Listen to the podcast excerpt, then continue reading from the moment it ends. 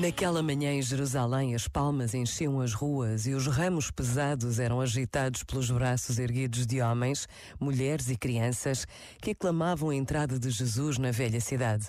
Neste domingo de Ramos, celebramos a entrada triunfal de Jesus em Jerusalém. Dias depois, tudo será tão diferente.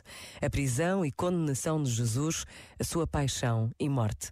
Mas no horizonte desta semana já se presenta a grande celebração da Páscoa, a ressurreição de Jesus. Pensa nisto e boa noite.